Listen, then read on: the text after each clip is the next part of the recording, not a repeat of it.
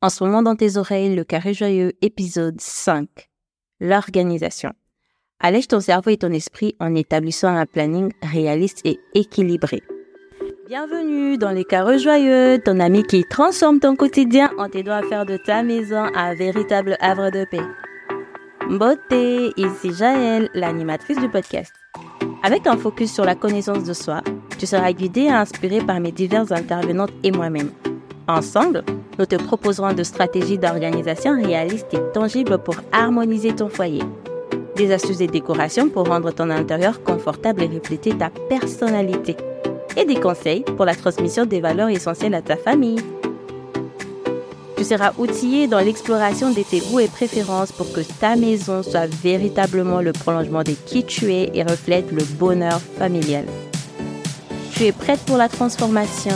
Très bien commence par dire bonjour à la merveilleuse personne que tu es.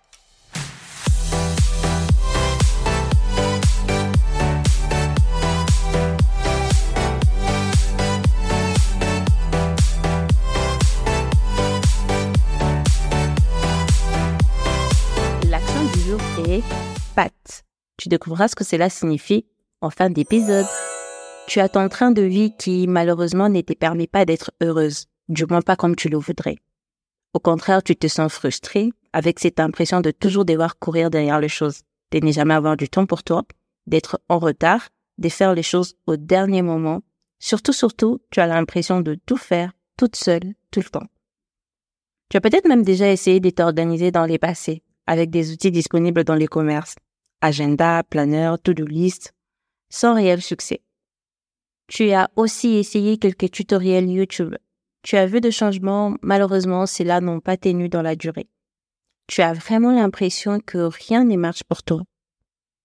Ralentis. Reprends ton calme, ressaisis-toi. Dans cet épisode, je te partage une méthode pour mieux gérer et répartir ton temps.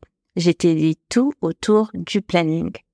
Petit disclaimer, quand j'ai dit tout ici, cela résume l'étendue de mes connaissances, que je trouve pertinentes pour la gestion du temps. Je ne suis pas parfaite, j'ai des lacunes dans certains domaines. Ce qui ne sera pas abordé n'est pas exclu. Dis-toi que ça, je ne le connais pas tout simplement. Ça, je ne le trouve pas pertinent pour le partager avec toi dans cet épisode. Donc, je disais, dans cet épisode, je t'ai dit tout autour du planning. Je te partage également les huit outils qui rendent pratique et facile ta planification. Et on verra un cas pratique d'un planning hebdomadaire que tu vas adapter à ta situation. Alors, planning à gauche, planning à droite, rétro-planning, tout ça, qu'est-ce que ça veut dire? Les plannings n'est ni plus ni moins qu'un emploi du temps. Planifier sa vie, c'est être intentionnel dans la façon d'employer son temps. Le rétro-planning, quant à lui, est une approche qui consiste à travailler à rebours à partir d'une date, d'échéance ou d'un événement quelconque.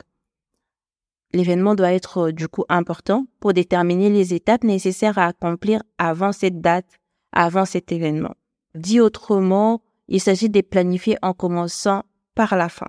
Cette méthode est utile pour s'assurer que toutes les tâches nécessaires sont accomplies en temps voulu et que l'objectif est atteint sans stress des dernières minutes. Sans stress des dernières minutes. Toi qui fais toujours les choses au dernier moment, les rétro-planning sera vraiment utile ça t'évitera de faire les choses en dernière minute. Petit retour en arrière, remontant le temps jusqu'au moment où tu étais encore étudiante. L'académie s'est chargée de te communiquer un emploi du temps hebdomadaire. Cet emploi du temps te servait des repères pour savoir combien de cours tu avais dans la semaine, leur durée et les temps libres que tu avais entre le cours. Il y avait aussi le planning annuel, mais le planning annuel était moins détaillé que le planning hebdomadaire. Cet emploi du temps, c'était ton planning, le planning de ton temps actif. Les restes de ton temps étaient organisés en fonction de ces plannings. Ce que je veux dire, c'est que ton alimentation, tes déplacements, ton sommeil, tu avais implicitement créé un rétro-planning à ton planning. Parce que tu avais défini quand quitter la maison pour arriver à la fête à l'heure, quand dormir pour te réveiller et arriver à la fête à l'heure, quoi manger à midi, est-ce que tu avais le temps de retourner chez toi ou pas, en fonction, soit tu mangeais à côté, soit tu ramenais quelque chose. Et quoi faire pendant tes heures de coupure? Est-ce que tu pouvais caler un rendez-vous euh, dans le centre-ville pendant tes heures de pause? Ou est-ce que ce n'était tout simplement pas possible Tu prenais de l'avance sur un DM quelconque, sur autre chose où tu prenais le temps de répondre aux emails, de répondre aux membres de famille? Tu avais vraiment créé toute une organisation autour de ton planning de cours. Ce que je veux que tu réalises ici, c'est que la notion de planification, de planning et de rétro-planning n'était pas inconnue. C'est vrai que c'est plus facile à imaginer dans le monde professionnel, mais à la maison, on patauge un peu. Car il manque beaucoup de clarté, des coordinations, d'intentionnalité. Et surtout, la raison principale, c'est parce qu'on doit le faire soi-même. Pendant qu'à la fac, c'est fait pour nous. Dans l'entreprise, il y a quelqu'un qui se charge de faire le planning. À la maison, nous sommes censés le faire. Quand j'ai dit nous, il est question de toi, mais il est aussi question de ton mari, de tes enfants. C'est quelque chose qui s'est fait à l'individuel, mais qui par la suite est coordonné pour que ce soit vraiment un planning représentatif et réaliste pour toute la famille. Et cela doit prendre en compte tous les paramètres de ta vie, tous les paramètres de ta famille. Aujourd'hui, je t'invite à faire une pause pour réaliser et faire le point sur tout ce que nous avons abordé et mis en place jusqu'ici. Petit récapitulatif. Dans l'épisode 1, je t'ai demandé d'établir ta vision familiale, d'imaginer et de décrire ta maison des rêves. Je suis consciente qu'établir la vision n'est pas toujours facile et aisé. Nous aurons largement le temps de parcourir le sujet lors de la télé Vision Board. Je t'en parlerai un peu plus tard. Lors de cet atelier, nous allons aborder plusieurs points pour te permettre d'avoir un regard à 360 sur tous les aspects de ta vie, sur tes attentes, sur ce que tu veux réellement. Même si ta vision à ces jours manque de clarté, c'est correct. Je te l'avais dit déjà et je le répète, ta vision grandit avec toi. Vaut mieux commencer quelque part, avancer, s'ajuster que ne rien faire du tout et attendre, perdre du temps, accumuler de la frustration et de l'insatisfaction. Encore une fois, autant commencer quelque part, c'est comme ça que tu vas ajuster et affiner ta vision. Ta vision est des sommets de l'escalier et toi tu pars du bas de l'escalier. C'est ce que je t'ai dit lors du premier épisode. Chaque marche, chaque pas est un objectif. Progresser en direction de ta vision revient à atteindre tes objectifs. Donc, pour l'épisode 1, avec l'action Doupavi, j'estime que tu as en vue ta vision, c'est que tu veux pour ta maison, ta maison des rêves, et tu as aussi en vue tes objectifs. Les objectifs, qui sont comme les marches d'escalier qui vont te permettre d'atteindre ta vision. Dans l'épisode 2, nous avons parlé de comment tu peux, grâce à des routines, développer des habitudes qui soutiennent ta vie et tes objectifs, les objectifs qui te permettent d'atteindre ta vision. Tu as un peu repéré quelles sont les habitudes qui vont te permettre à ton tour d'atteindre ces objectifs-là. Dans l'épisode 3, nous avons vu tes forces, tes faiblesses et comment tu peux optimiser ton efficacité et ton rendement avec la délégation. Dans l'épisode 4, j'ai commencé à introduire la notion de la planification avec la priorisation, la dépendance, l'échéance, les ressources pour chaque projet. Et si tu as bien téléchargé et exploité le workbook que j'avais mis à disposition avec l'action laisser pack, tu sais qu'aujourd'hui nous allons établir ton planning. Du moins, je vais faire un modèle, on va faire un modèle ensemble que tu vas ensuite adapter à ta situation. Comme je l'avais déjà dit, je le redis encore, il y a un lien entre les épisodes, tout est lié. La différence se fera au niveau du passage à l'action. À présent, je t'invite à mettre pause, à t'assurer d'avoir tout en vue. Que tout soit frais dans ta mémoire et écrit quelque part. Ta vision, ta maison idéale, la description de ton carré joyeux, Ensuite, je veux que tu identifies les objectifs majeurs qui te permettront de rendre concrète ta maison des rêves, puis de mettre en avant les habitudes qui vont te permettre d'atteindre ces objectifs, de bien lister tes forces et tes faiblesses. En dernier, je te demande de considérer tout ce qui concerne ta famille comme des projets. Je m'explique, que ça soit des achats, des acquisitions, des dépenses, des activités, tout, tout, tout, considère ça comme des projets, des projets à réaliser. Essaye d'avoir une liste plus ou moins exhaustive pour rester tangible dans tes actions. Et si tu as bien utilisé toutes les ressources que j'ai mises à ta disposition depuis les débuts, tu as déjà tous ces éléments sous tes yeux. Vas-y, mets pause. Une fois que tu auras tout sous tes yeux et que tout sera bien frais dans ta mémoire, tu pourras appuyer sur play et nous poursuivrons. Ça y est, tout est prêt. Super. Poursuivons. Planning. Par où commencer? Déjà, je veux que tu saches qu'il n'existe qu'un seul planning. Les seuls plannings qui existent, c'est celui qui va te permettre d'atteindre ta vision. Mais puisque ta vision est dans le futur à quelques années d'aujourd'hui, le planning peut se décliner de plusieurs manières. Annuel, trimestriel, mensuel, hebdomadaire, journalier. Cela dit, toutes ces déclinaisons ont un point commun. Elles servent tes intérêts et tes objectifs pour atteindre ta vision. Elles tiennent compte de ta réalité, de ton énergie, de ton fonctionnement, de ta famille, de tes ambitions et surtout de tes ressources. Le planning annuel, lui, reprend toutes les dates importantes dans l'année. Les anniversaires, les fêtes que vous célébrez, les vacances, les dates souhaitées pour la réalisation de tes projets familiaux que tu as listés au préalable, tes objectifs. Les plannings annuels est réparti un peu en trimestres. On dit qu'est-ce qui se passe entre les trimestres. Moi, personnellement, j'ai un système de repérage que j'utilise pour le planning annuel. J'utilise des formes et des couleurs. Je t'explique. Quand une date est encadrée en rang dans mon calendrier annuel, ça veut dire que c'est un anniversaire.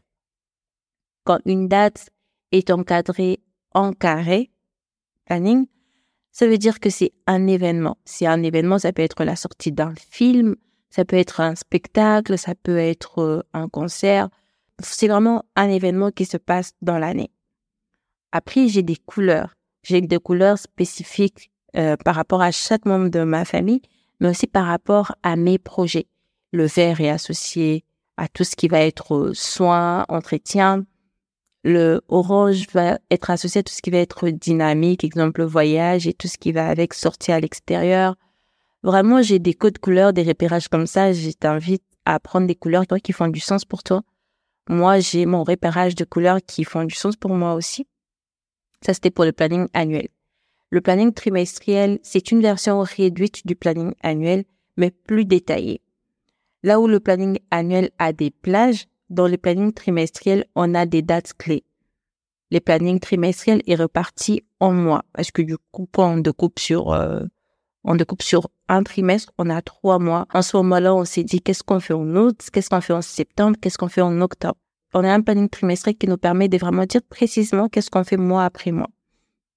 Le planning mensuel est, lui, une version réduite, mais plus explicite encore. Tu te rends compte que plus la période est courte, plus il y a des détails. Exemple. Si dans ton planning annuel, tu dis que tu aimerais bien faire la révision de ta voiture au troisième trimestre, tu dis juste que tu le fais au troisième trimestre. Tu n'as pas des jours, tu n'as pas des dates, tu n'as pas d'heures. Ça, c'est ton planning annuel. Quand tu, as, tu arrives du coup dans ce trimestre-là que tu avais choisi pour ta révision auto, tu dis, oh, c'est dans ce trimestre que je dois faire ma révision auto, mais en ce moment-là, tu dois dire, tu les fais quand exactement? Est-ce que tu les fais au mois d'août, au mois de septembre ou au mois d'octobre? Quand tu définis le mois, au moment de, de ta planification mensuelle de ce mois-là, tu vas te dire, admettons que tu prends octobre. Quand tu arrives en octobre, on est en octobre, ce mois-ci, je dois faire ma révision auto, mais je le fais quelle semaine? Parce que du coup, en octobre, tu as quatre semaines. Tu te sers de semaines que tu as en octobre pour déterminer lors de quelle semaine tu vas faire ta révision auto. Et une fois que tu as choisi ta semaine, ben, du coup, tu vas choisir le jour qui va te convenir. Et le jour qui va te convenir, quand tu as choisi le jour, c'est en ce moment-là que tu choisis l'heure. Tu vois, c'est vraiment une déclinaison, mais ça part d'une seule et d'une même chose, de ta vision, de ce que tu veux. Ça c'est décline jusqu'à te dire qu'est-ce que tu fais exactement à quel moment? Tu ne peux pas dire exactement qu'est-ce que tu fais à quel moment au niveau de ton planning annuel. Pourquoi? Parce que tu ne sais pas comment les choses vont se passer, tu ne sais pas quelle va être ton énergie en ce moment-là, ton ressenti, ce que tu veux, ce qui va se passer dans ta famille. Ce qui est bloqué, ce qui est figé comme les anniversaires, les dates des baptêmes, les événements, le mariage, ça, on laisse figer. Mais les restes, on met en termes de plage et on ajuste au fur et à mesure qu'on avance parce qu'au fur et à mesure qu'on avance, c'est plus détaillé, c'est plus explicite et c'est plus clair. Revenons, je parlais du planning mensuel. Donc, je disais que c'était une version réduite, mais plus explicite du planning trimestriel. Et le planning mensuel, lui, est détaillé en semaine. Puis à la fin, on a le planning hebdomadaire. Lui, c'est un planning qui est détaillé en forme de jour, le jour de la semaine, du lundi au dimanche. Oui, contrairement au planning de la fête, le planning que nous, on élabore va du lundi au dimanche parce qu'on prend en compte le week-end. Le week-end, ce sont pas des jours olé olé où tu fais des choses un peu n'importe comment. Même si tu es à la maison, il faut quand même qu'il y ait un canevas de ce que tu fais en ce moment-là. Plus d'intentionnalité, plus de réalisme, plus de satisfaction. À ce stade, je t'ai déconseille de faire le planning journalier. Parce que si tu t'attaques au planning journalier, il y aura l'interférence avec la dépendance de tâches, la priorisation. Je préfère que tu t'arrêtes sur l'hebdomadaire et une fois que tu seras plus à l'aise, que tu auras trouvé un fonctionnement, un roulement optimal, tu pourras en ce moment-là t'attaquer au planning journalier. Arrête-toi à l'hebdomadaire. C'est d'ailleurs l'exemple que nous allons faire. Nous allons créer un planning hebdomadaire suite euh, à plusieurs roulements, plusieurs tests, ajustements, réajustements. En ce moment-là, le planning journalier pourra être créé. Mais pareil, lors de l'atelier, je t'apprendrai vraiment comment faire de façon détaillée chaque planning. Le moment est venu de voir ensemble les indispensables du planning, ce qui vont te permettre d'optimiser et de faciliter ta planification. En premier lieu, nous avons la to-do list que tu connais forcément. Nous avons des trackers, nous avons les alarmes, les calendriers, les mémos, les wishlists, les couches-tout. Les couches-tout, c'est mon terme à moi. Ça n'existe pas, enfin, en, en, tout cas pas dans ces sens. Mais je vais t'expliquer ce que ça veut dire et les checklists. En premier lieu, nous avons le couche-tout. Le couche-tout, c'est l'endroit où tu viens écrire tout ce qui te traverse l'esprit. L'idée d'une décoration, une activité familiale, la décoration pour le prochain anniversaire de ton mari, la décoration de Noël, les repas de Noël, les cadeaux de Noël, les personnes que tu veux rencontrer, des livres que tu veux lire, des restaurants que tu veux tester, des activités que tu veux tester, des compétences que tu veux acquérir, tes attentes, tes rêves, euh, ta santé financière, ton idylle, etc. Tu viens tout lister dans ce couche-tout. Ça peut être un cahier simple, un bloc-notes, un agenda, où tu viens lister cela. Je te conseille de prendre euh, au moins trois sessions de 30 minutes dans ta journée et de tout noter, de transférer vraiment ton cerveau sur papier. J'ai dit bien sur papier. Ne les fais pas avec les numériques, fais-les sur papier pour avoir beaucoup plus de tangibilité. Le faire physiquement va rendre l'expérience tangible. Ça va aussi t'écouper des distractions, des notifications à gauche à droite. Ce sera comme une espèce de conversation franche avec toi-même. Et tu vas vraiment pouvoir tout coucher sur papier pour te libérer la tête, les cerveaux et ça va devenir un peu comme ton repérage, ton centre de, de tri où tu vas venir euh, piocher les éléments pour ensuite les catégoriser. Donc, pour catégoriser, il y a la wish list. La wish list, c'est une liste de choses que tu souhaites avoir ou faire, que ta famille souhaite avoir ou faire. Donc, tu pars de ton couche-tout et tu essaies de les catégoriser. En tout cas, en fonction des domaines de ta vie, de ce qui compte pour toi, de ce que tu veux. Moi, je te propose 10 points de catégorisation, mais tu feras en fonction de toi. Donc, je te propose l'acquisition, tout ce que tu veux acquérir, tout ce que tu veux que ta famille puisse acquérir les personnes à rencontrer, les lieux à visiter, les activités à faire, les livres à lire, les expériences à vivre, tout ce qui va concerner les développements personnels, abandonner une certaine habitude, acquérir une autre habitude, développer un certain caractère, tout ce qui va concerner vraiment les développements personnels, les finances, la santé, la famille. Et ce qui va se passer, c'est qu'au fur et à mesure que tu vas réaliser les éléments de ta wish list, c'est réalisé, tu vas rayer l'élément. Et une fois que c'est rayé, ben, ta wish list, elle va s'alléger. Et si on part du principe que tu as été intentionnel en établissant cette liste, tu devrais te sentir plus joyeuse et plus satisfaite. En trois, nous avons la to-do list. La to-do list est tout simplement une liste de choses à faire dans un temps donné. Elle va reprendre tous tes projets à faire dans un laps de temps et au fur et à mesure, tu vas créer une espèce de hiérarchisation en fonction de la priorité de l'échéance. Il y a un diagramme qui existe pour vraiment classifier les éléments, ce qui est urgent, important, ce qui est urgent non important, ce qui n'est pas urgent mais important, ce qui n'est pas urgent et pas important. Ce qui n'est pas urgent et pas important déjà, on oublie. Ce qui est urgent mais pas important, on peut voir si on peut les déléguer ou pas parce que c'est urgent, ça veut dire que ça doit se faire assez rapidement en fonction de l'échéance, de la date. Mais en termes des priorités, ça n'épaisse pas tant que ça. Par contre, ce qui est urgent et important, ça veut dire que non seulement l'échéance est proche, mais en même temps, en termes des priorités, ça pèse. La to-do list te permettra de savoir ben, qu'est-ce qui est fait en premier, qu'est-ce qui est fait ensuite. Je te conseille tout de même d'avoir toujours trois éléments, de commencer par ces trois éléments-là. Une fois que tu as achevé ces trois éléments-là, tu rajoutes. Ne surcharge pas ta to-do list. Sois réaliste. Vas-y parcimonie. Une fois que tu atteins l'objectif, tu auras la motivation pour faire plus. Commence petit, grandis ensuite. Si tu as une to-do list longue comme ton bras, déjà, rien qu'à la voir, tu vas déjà te démotiver et tu ne pourras pas passer à l'action. Alors que si tu n'en as que trois, tu vas dire qu'il n'y en a que trois. Et quand tu vas commencer, il y aura comme un engrenage qui sera mis en place. Tu seras déjà dans l'exercice. Tu seras plus porté à continuer, à faire plus que si tu as un bras, tu n'en fais que un. Tu auras déjà la frustration de ne pas en avoir fait assez. Mais en plus de ça, bah, ça va te démotiver d'en avoir autant. Trois, c'est très bien. On rajoute au fur et à mesure. Ensuite, il y a le trackers. Le tracker, c'est un outil qui va te faciliter les suivis. C'est une sorte de case à cocher où tu viens à fréquence régulière cocher la case pour dire que l'action a été faite. Le tracker te permet de maintenir ton engagement. Cela peut être sur le mois, la semaine, le jour, l'année. Dans le cadre de ta famille, le trackers peuvent être utilisés pour suivre différents aspects de la vie de la famille, tels que les habitudes alimentaires, les dépenses, les devoirs des enfants, les routines. Les trackers vont aider à visualiser le progrès et à maintenir la responsabilité de chaque membre de la famille.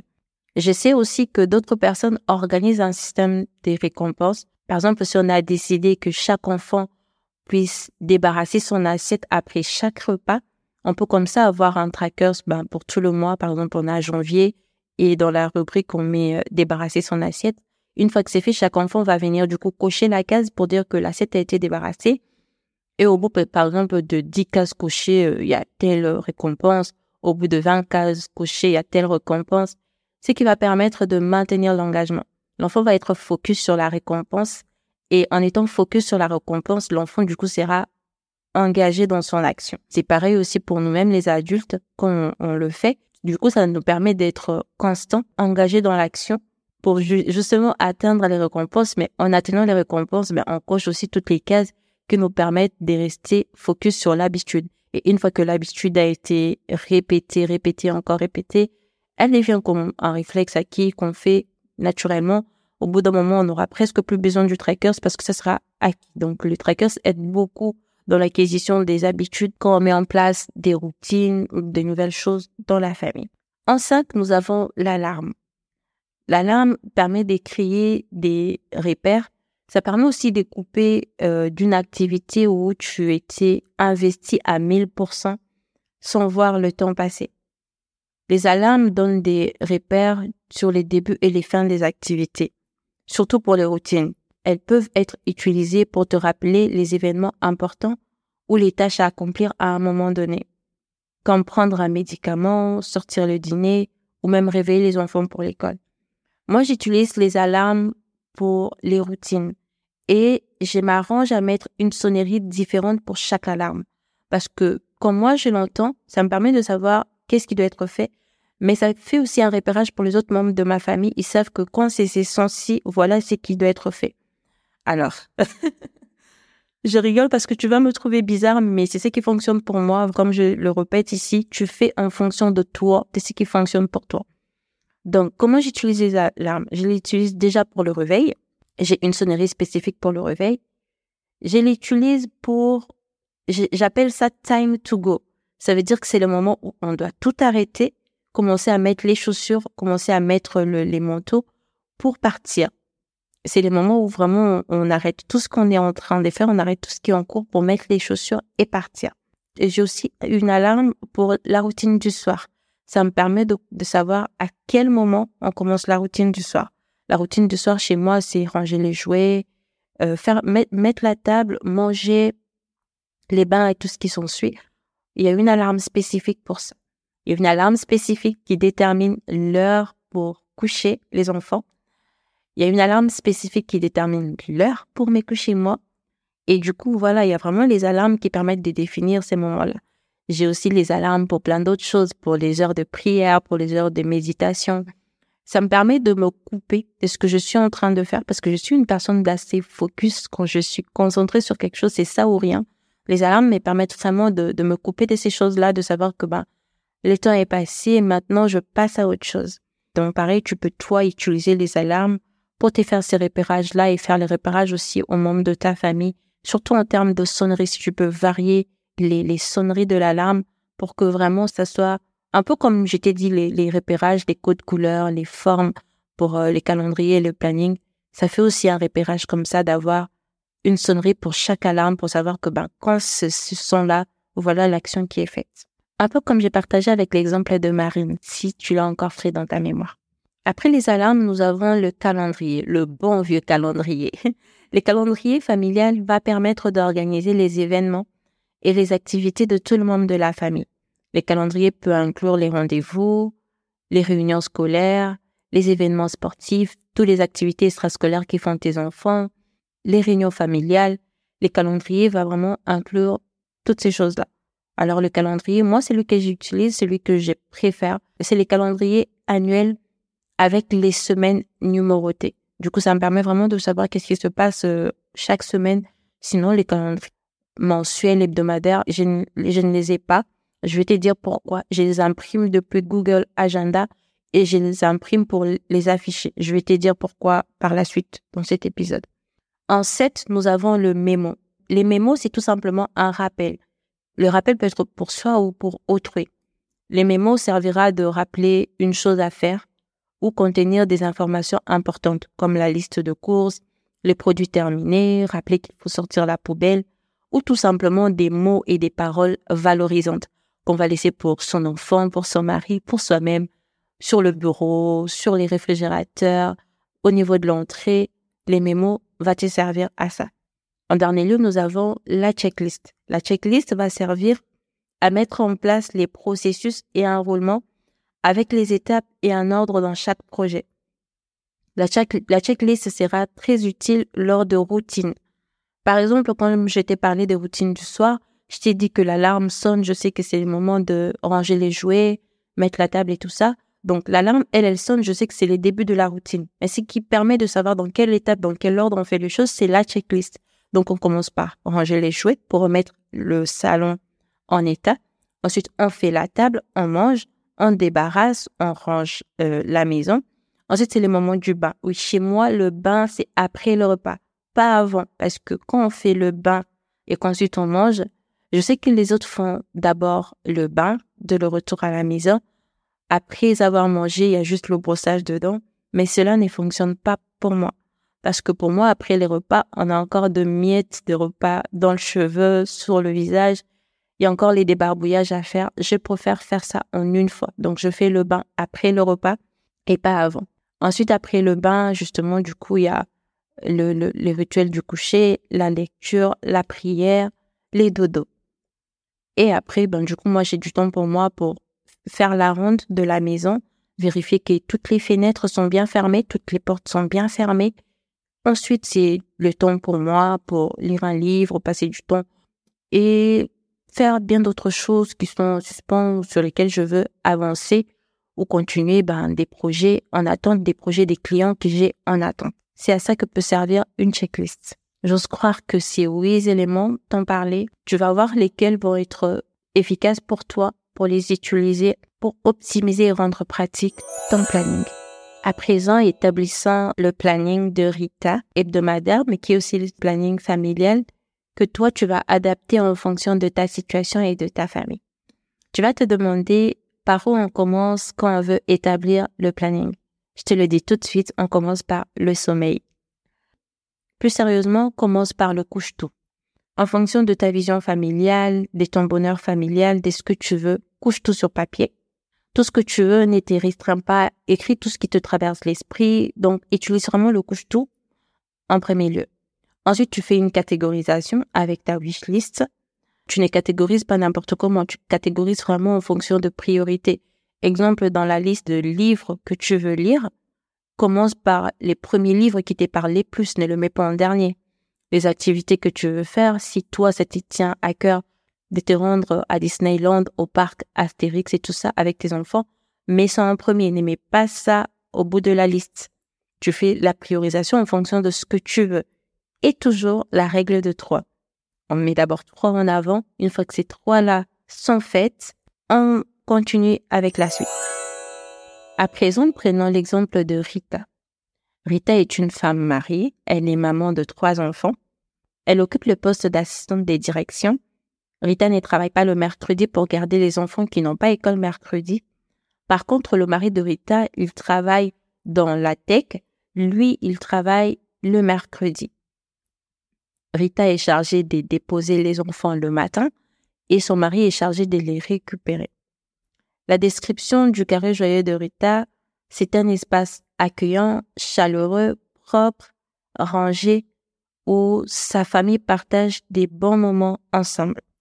Les trois objectifs principaux d'Erita sont avoir beaucoup de temps de qualité en couple, manger plus souvent ensemble en famille, prendre soin d'elle, des enfants et de la maison. Les habitudes de Rita qui vont lui permettre d'atteindre ses objectifs c'est déjà de pouvoir bien gérer son budget. Bien gérer son budget lui permettra de financer justement le temps de qualité qu'elle va pouvoir passer avec sa famille. L'autre objectif, c'est un stop ou une pause avec les scrolls sur les réseaux sociaux parce qu'elle y passe beaucoup de temps à chercher des recettes, à chercher des routines pour prendre soin d'elle, à chercher des astuces pour occuper les enfants elle y va d'une bonne intention. Hein. Elle va pas euh, dans les buts, ok, c'est parti, je vais passer deux heures sur Instagram. Elle y va, elle, pour euh, être inspirée, pour trouver des idées des recettes, des idées des activités à faire en famille, des idées des choses à faire tout simplement. Finalement, elle est prise au piège, elle se retrouve à scroller et à voir des choses qu'elle n'était pas censée voir, qu'elle n'avait même pas prévu de voir. Ça, elle aimerait aussi arrêter. Du coup, elle veut avoir des bonnes habitudes. Bien gérer son temps, planifier le repas en avance, bien gérer son budget, faire une pause sur les réseaux sociaux. Les forces de Rita sont du coup son adaptation facile, sa facilité à apprendre, sa détermination. Rita aime faire à manger. Rita a une bonne énergie pour tout ce qui va être soin. Oui, ici, on appelle tout soin. Il n'y a pas des corvées, il n'y a pas des ménages, il n'y a pas des tâches ménagères, ce sont des soins. Il y a le soin du linge, il y a le soin de la vaisselle, il y a le soin de la maison, il y a le soin du sol, il y a le soin du parc. En tout cas, tous sont de soins. On évite des termes corvées, tâches ménagères. Pourquoi? Parce que c'est lourd. Et comme c'est lourd, on a du mal à le faire. Alors que quand c'est le soin, on est dans le caring, on est dans le fait de faire du bien, on y prend plaisir. Et dans les ressources que je te fournirai, ben, je te parlerai beaucoup plus de soins que de corvées, que des tâches ménagères et tout ça. On est dans la douceur, on est dans la bienveillance, on est dans les caring, on n'est pas dans, dans la dureté. Ce n'est pas une corvée de prendre soin de sa maison, ce n'est pas une corvée de prendre soin de son linge. C'est faire du bien à soi-même parce que quand ton linge est propre, tu vas mettre sur ton corps quelque chose de propre, de doux. Quand ta maison est propre, tu vas vivre dans un environnement propre qui est esthétiquement agréable. C'est le soin. Le soin que tu fais pour ta maison, le soin que tu fais pour tout ce que tu utilises au quotidien, c'est un soin que tu fais indirectement à toi-même parce que au final, toi et ta famille, vous êtes les bénéficiaires de ce soin-là. Donc, prendre soin de ta maison, c'est indirectement prendre soin de toi-même, c'est indirectement prendre soin de membres de ta famille. Oui, donc je disais, Rita, elle a une bonne énergie pour tout ce qui concerne le soin, le soin de la famille, le soin de la maison. Les faiblesses, de, les faiblesses des Rita sont que Rita n'aime pas repasser sur une chose plusieurs fois. Ça veut dire que si elle passe le coup de l'aspirateur, ben, l'instant d'après, s'il y a le paquet de chips qui est tombé, Rita ne va pas passer euh, à travers. Donc, pour ça, Rita, elle a bien cerné ses faiblesses et elle sait que pour justement avoir sa maison propre et sans devoir être frustrée pour euh, repasser plusieurs fois sur les sols qui a déjà été nettoyés, elle sait qu'il lui faut un budget pour investir dans un robot aspirateur. Pour élaborer le planning hebdomadaire de Rita, puis son planning familial, voici mon conseil. Je commence par lui demander de tout lister. son temps de travail, son trajet aller-retour, ses habitudes au réveil, c'est qu'elle fait entre le réveil et les moments où elle arrive au travail. Ensuite, les moments où elle quitte son travail et arrive à la maison. Puis les moments où elle arrive à la maison jusqu'au moment où elle dort. Oui, les moments où elle dort et pas les moments où elle va au lit. Parce que aller au lit et dormir sont deux choses opposées. Ensuite, je demande à Rita d'utiliser Google Agenda pour sa praticité, d'écrire un calendrier virtuel partagé qu'elle va partager avec son mari et son adolescent. Mettons-nous d'accord. Une bonne planification passe aussi par une bonne communication. La charge mentale, c'est de devoir faire toutes les choses toute seule. Là, tu n'as plus à devoir le faire toute seule. Il faut partager, communiquer. Quand tu as fait quelque chose, dans le moindre détail, il faut le dire. Voici ce qui a été fait, pas dans le sens d'imposer, mais dans le sens de communiquer. L'autre peut te dire que ça ne va pas marcher, voilà ce que j'estime qui serait idéal, en ce moment-là, tu vas ajuster. Mais figer les choses sans tenir compte de, des autres et ensuite être frustré parce que les autres ne sont tout simplement pas disponibles ou OK avec ce que tu as fait, ben ça augmente encore ta. Donc vraiment, euh, pour Rita, je lui demande de communiquer. Et bien évidemment, le planning est fait sur toute la semaine, les week-ends inclus. Je demande à Rita de lister cinq phases clés et d'estimer le temps moyen pour chaque phase. La phase A, c'est le temps de travail. Combien d'heures elle travaille par jour? Le jour où elle ne travaille pas, elle remplace le temps de travail par son activité majeure. Par exemple, le mercredi, quelle est l'activité qui lui prend les plus de temps? Le samedi, quelle est l'activité qui lui prend les plus de temps? Les dimanches, quelle est l'activité qui lui prend le plus de temps? C'est ça la phase A, la phase activité. Ensuite, je demande à Rita d'élister et d'estimer le temps moyen pour la phase M. La phase M va être le temps entre le travail, la fin du travail et le retour à la maison. La phase F, ça va être le temps entre le retour à la maison et le coucher. La phase S, ça va être le temps de son sommeil. La phase R, ça va être le temps entre son réveil et son arrivée au travail. On a fait comme une boucle de toute sa journée, donc. Ceci lui permettra de non seulement savoir ce qu'elle fait dans sa journée, mais de concrètement réaliser qu'elle n'a que 24 heures dans une journée et que son impression de manquer du temps lui vient du fait de vouloir en faire plus qu'elle n'est peut réellement, comme la to-do list long comme le bras. Alors du coup, ça serait d'énoter toutes les activités de la journée et d'évaluer si cela contribue à son carré joyeux. S'il y a une activité, un événement, quelque chose qu'elle fait dans sa journée qui ne contribue pas à son carré joyeux, ça serait de se demander pourquoi elle, est là, pourquoi elle le fait. Et ensuite, ça serait de se, de se réorganiser, d'éliminer ce qui n'a pas lieu d'être et de se focaliser sur ce qui compte vraiment. On ne fait pas tout toute seule, on communique et on essaye de s'adapter en fonction du retour des autres, de ce que les autres pensent de cette planification-là, de ces créneaux-là, de cette activité-là. Alors, pour le travail, une fois que le compte est créé, je demande du coup à Rita de bloquer la phase A. La phase A, si tu te souviens, ce sont les heures de travail. Et comme elle a listé ce qu'elle fait dans la phase A et la phase M, je lui demande d'inclure son trajet aller-retour en rajoutant une marge supplémentaire de 15 minutes. 15 minutes sont le gage de paix parce que ce sont les 15 minutes qui vont lui permettre de garder la tranquillité quand le trafic est saturé, de ne pas être désagréable avec d'autres passants, de ne pas être désagréable avec les enfants sur le trajet. Ça va mettre le 15 minutes de sa paix, de se dire je ne suis pas en retard et puisque je ne suis pas en retard, je n'ai pas la pression, je n'ai pas ce stress et comme je n'ai pas ce stress, je n'ai pas de pression, je ne les fais pas subir aux autres. La raison pour laquelle certaines personnes sont désagréables sur le trajet, sont désagréables avec d'autres passants, c'est parce que il y a la pression de je vais arriver en retard et cette pression de je vais arriver en retard, ben ça se répercute sur les autres et le trajet se passe mal et tout se passe mal. Donc les 15 minutes sont vraiment les gages de, la paix de Rita. Ensuite, je lui demande d'établir un repérage par couleur, de faire un code couleur, d'associer une couleur du coup à son temps de à, son temps de travail, trajet aller-retour inclus. Elle bloque ça dans son calendrier, donc Rita bloque dans son Google Agenda 8h25 et 17h35. En y associant la couleur orange avec la mention travail. Elle crée une répétition tous les lundis, mardi, mercredi et jeudi, sans arrêt jusqu'à ses prochaines vacances car elle ne travaille pas le mercredi. Comment bloquer la phase R? Le matin, Rita dépose ses enfants à l'école. Sachant qu'elle a 20 minutes de trajet pour son travail et 15 minutes de marge. Donc Rita part de 8h25, l'heure à laquelle elle doit quitter l'école de ses enfants.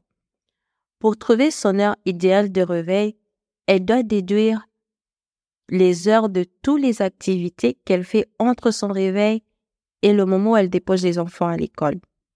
Elle réduit le temps de déposer les enfants à l'école, les trajets maison-école, les temps de s'installer dans la voiture, cinq minutes, les temps de déjeuner ensemble et de remettre la maison en état, 20 minutes. Après avoir déjeuné, on, on range un peu tout ce qui est, tout ce qui n'a pas lieu d'être, on refait le lit les temps de réveiller et de préparer chaque enfant, environ 35 minutes, les temps de se préparer soi-même, environ 30 minutes, les temps de sa méditation matinale. Quand Rita réduit le temps de toutes les activités qu'elle fait entre son réveil et le moment où elle dépose les enfants à l'école, Rita arrive à 6h30.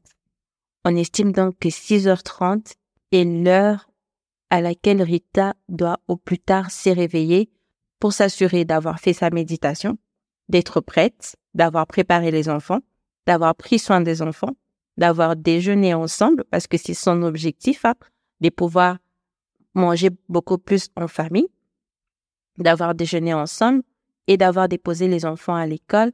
Et en plus de ça, s'assurer d'arriver au travail à l'heure, même avec un trafic saturé. Et ce qui va aider Rita ici, ça va être l'alarme. L'alarme va aider Rita à pouvoir structurer cela et la checklist va aider Rita à mettre en place cette routine-ci. Donc, avec son alarme, elle va programmer 6h30 réveil, mais elle va aussi programmer 5 minutes avant le départ, dans le temps d'aller mettre les chaussures, aller s'attacher dans la voiture. Elle va aussi programmer ça comme départ. Comme ça, on sait qu'en ce moment-ci, on arrête tout, on met les chaussures, on va s'installer dans la voiture. Et la checklist va permettre de, de pouvoir dire tout ce qu'on fait en fait au moment de la routine, au moment de partir.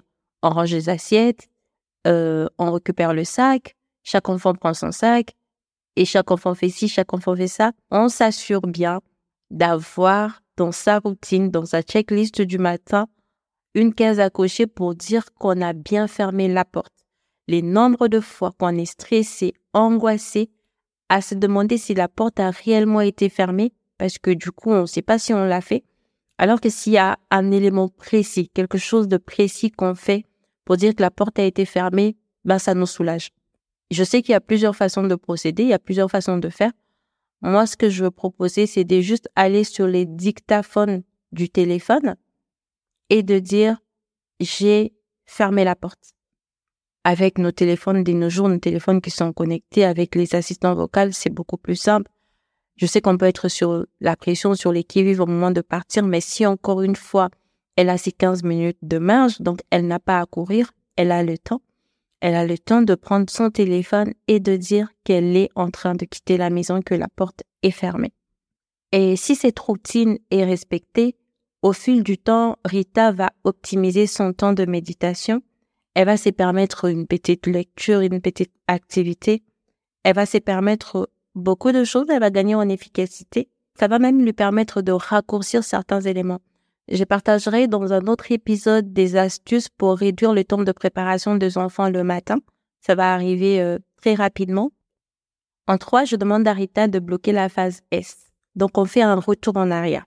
Elle a bloqué son temps de travail elle a bloqué le temps qui sépare de, de son réveil à l'arrivée. Donc, elle a bloqué 6h30 et 8h25 et elle a mis ça en violet pour dire que c'est sacré, ça ne bouge pas, on n'y touche pas. Maintenant, pour bloquer la phase S, la phase de sommeil, on fait un retour en arrière. Maintenant qu'on sait que Rita doit se réveiller au plus tard à 6h30 pour être au travail à l'heure sans frustration, et en ayant fait tous les nécessaires auprès de sa famille, en laissant la maison en état, On peut établir les plus importants, la base de tout. Comme je te dis, on commence par le sommeil. Le sommeil, c'est la base de tout. Il faut se dire que notre corps humain, c'est notre outil de travail. Sans lui, aucun projet ne verrait le jour. Il faut en prendre soin. Et l'une des meilleures façons de prendre soin de son corps, c'est le sommeil. Le sommeil assure une bonne attention, une bonne humeur et une bonne énergie. Pour savoir de combien de temps tu as besoin pour dormir, je te laisse parcourir le site qui font les diagnostics personnalisés pour le sommeil de chaque personne en fonction de ta vie, de ce que tu fais. Moi, je vais m'en tenir à la version de professionnels de santé qui disent qu'il faut au moins 7 heures de sommeil minimum pour un adulte, 8 à 10 heures de sommeil pour un adolescent, 10 à 12 heures de sommeil pour les enfants. Je te mets le lien dans les notes de l'épisode pour en savoir plus. Le réveil de Rita étant à 6h30, je lui demande de remonter de 7 heures pour trouver l'heure à laquelle elle doit dormir au plus tard. On arrive donc à 23h30 pour avoir ses 7 heures de sommeil et se lever à 6h30. Je sais que le sommeil n'est pas acquis. Il y a des jours sans, il y a des jours d'insomnie. Pour cette raison, je demande à Rita d'établir une routine de coucher pour que son corps et son organisme intègrent la norme et s'y habituent. Elle peut recourir à des tisanes, à une lecture, une lumière tamisée, couper de tout ce qui va être écran. Et Rita bloque dans son agenda des 23h30 à 6h30 et le met en gris. Pourquoi de 23h à 6h30? Parce qu'elle se laisse une marge de 30 minutes vraiment être dans ce moment où elle se recentre sur soi, où tout ralentit et progressivement elle converge vers le sommeil. J'ai dit, elle bloque cette phase en gris en marquant sommeil. La phase sommeil est grisée. En ce moment, pas des notifications, pas des coupures, rien du tout. Sauf cas d'extrême urgence, on met les téléphones loin de soi. Sauf cas d'extrême urgence, on coupe toutes les notifications possibles pour dormir sereinement, pour bien dormir et être rassuré de bien se réveiller le lendemain, être de bonne humeur, avoir une bonne énergie. En 4, je demande à Rita de bloquer la phase F, le moment où elle arrive à... La phase F sépare le moment où elle arrive à la maison jusqu'au moment où elle dort.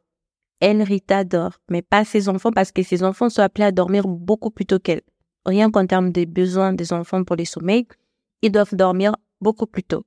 Quand Rita arrive chez elle, elle se repose un peu, le temps de se, de se recentrer sur elle, Ensuite, elle fait la table en compagnie de ses enfants ou pas en, en fonction de ce qui a été planifié. Il y a le temps de jeu ensemble. Il y a le temps de jeu ensemble. Il y a le temps de discussion, de savoir comment s'est passée la journée. Il y a le temps de manger ensemble. il y a le temps, du coup, pour le bain, dépendamment de si elle le fait avant ou après le repas. Et ensuite, les enfants sont couchés au plus tard 20h30 les enfants sont couchés. Quand les enfants sont couchés au plus tard à 20h30, je sais que c'est pas parole de l'évangile. J'ai dit 20h30, mais il y a d'autres enfants, ils vont se coucher à minuit, à 23h.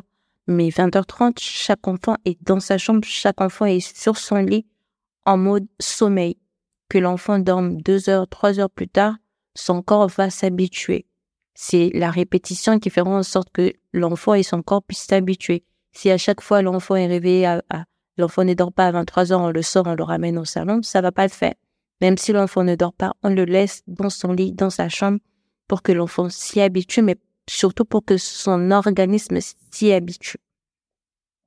Et en ce moment-là, à 20h30, les enfants couchés, elle, elle s'endort à 23h, du coup, elle a les temps, ben, de la même manière qu'elle a pris soin de sa maison un peu le matin avant de partir, elle a le temps de prendre soin de sa maison le soir aussi, de faire la ronde avant de rentrer.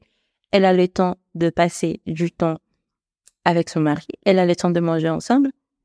C'est un planning qui vraiment est en train de permettre à Rita d'atteindre ses objectifs majeurs qu'elle s'est fixés en fonction de sa description du carré joyeux.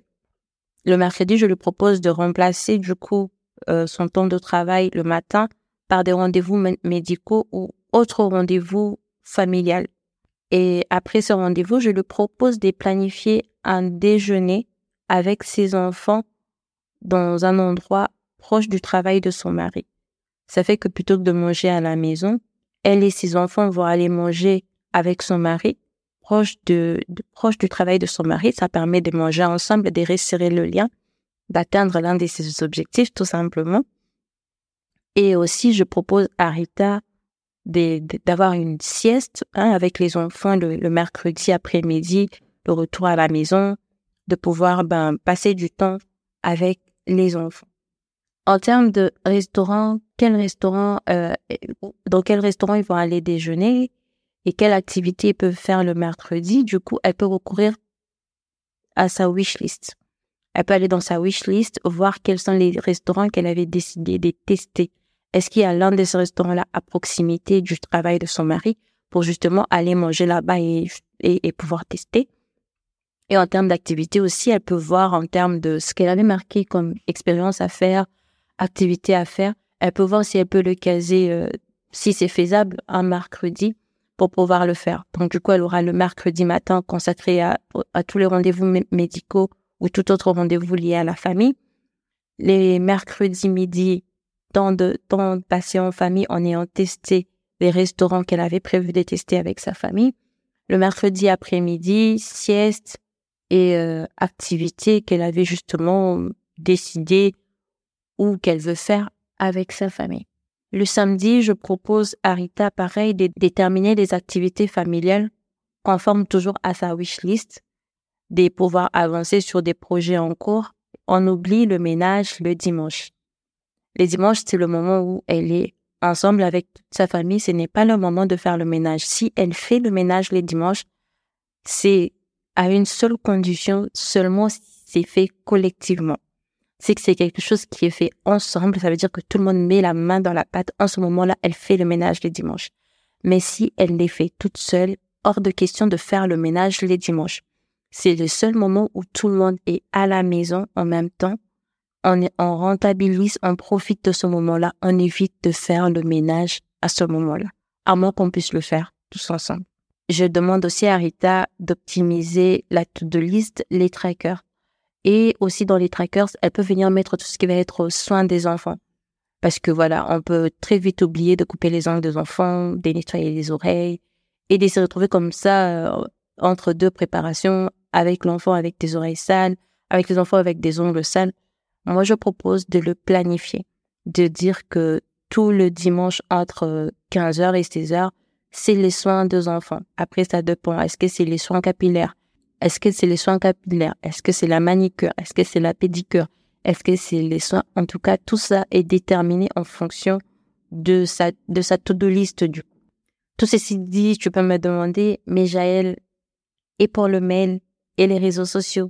Rita traite pendant son travail tout le mail professionnel.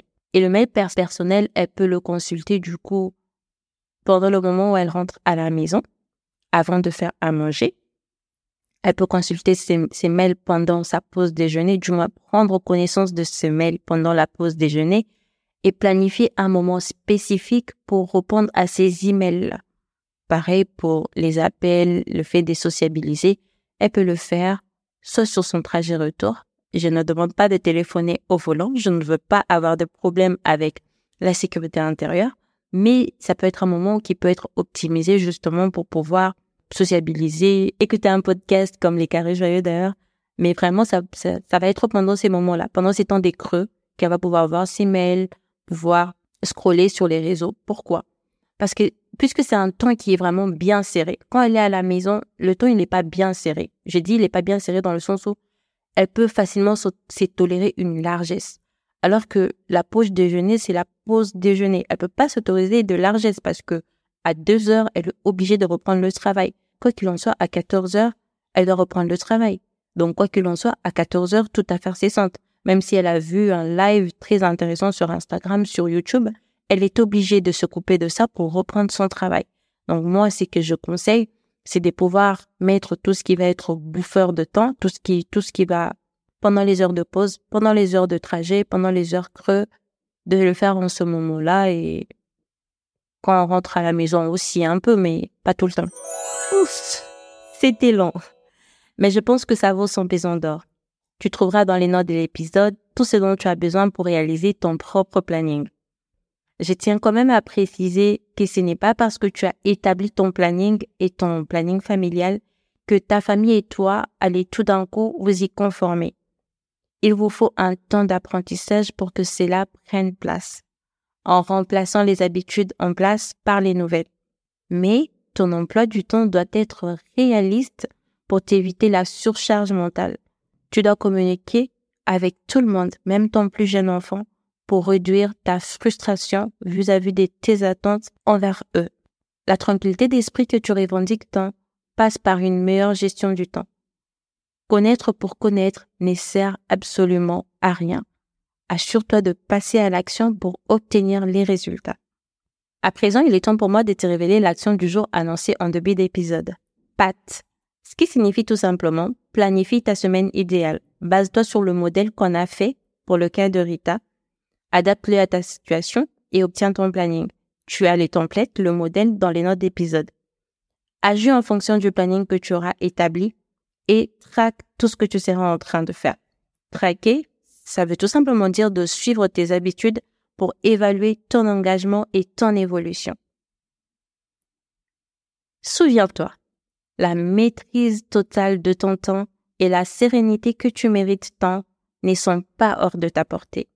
En gérant ton temps de manière efficace, tu deviens plus rapide et efficiente au quotidien, libérant ces moments précieux pour poursuivre les rêves que tu as mis de côté. L'équilibre et l'épanouissement sont à ta portée. Ils sont là, juste de l'autre côté de cette porte. Ouvre-la aujourd'hui et émerveille-toi de ce qui s'attend. Organise-toi. N'oublie pas, l'objectif de ces podcasts est de t'aider à définir tes propres règles et à les mettre en pratique. Pas des modèles tout faits, pas des solutions toutes prêtes, mais des idées et des conseils pour t'aider à trouver ta propre voie, ce qui marche pour toi. Dans cet esprit de réalisme et d'action, chaque geste, chaque changement, chaque pas que tu feras sera une avancée considérable dans ta quête. Pour te faciliter le passage à l'action, tu trouveras toutes les ressources mentionnées dans les notes d'épisode. Si tu es inscrite à la newsletter, tu as déjà reçu ce ressource et tu peux le retrouver dans tes mails. Je suis curieuse. Qu'as-tu pensé de cet épisode? L'épisode t'est utile? Tu peux participer à la croissance du podcast en laissant un avis ou en mettant 5 étoiles sur ta plateforme d'écoute. Rejoins la communauté active et engagée par mail pour recevoir automatiquement les ressources nécessaires aux épisodes, recevoir du contenu exclusif pour booster ta transformation et ton engagement. À bientôt. Bye.